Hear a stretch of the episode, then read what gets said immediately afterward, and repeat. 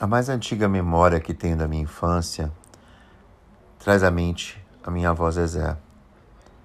Ela me deitava em seu colo depois do almoço e acariciando meus cabelos encaracolados e contava histórias.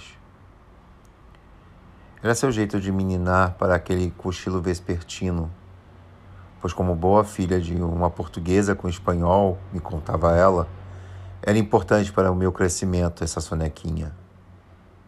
Ajudando a digestão, meu filho sentenciava a minha capixaba de cabelos de nuvem e mãos de seda.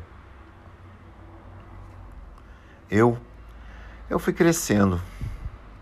Não tinha mais, mais o colo da avó, mas mantivemos as histórias de vida. Ela me trouxe segredos da família, umas histórias até bem tristes, e eu prometi um dia contar tudinho do que eu vi em um livro. Até hoje, nunca escrevi o livro sonhado, não fiz o filme da saga da família, porém agora estou querendo dividir com todos as minhas memórias.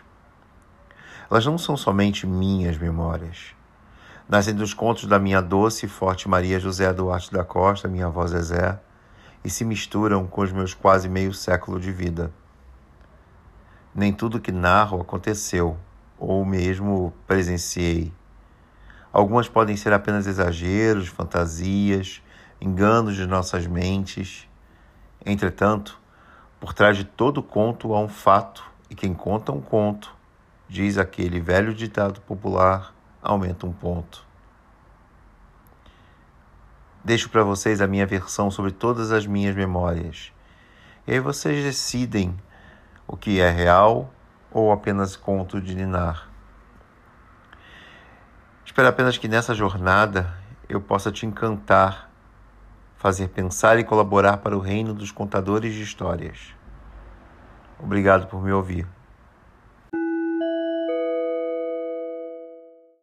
Atenção!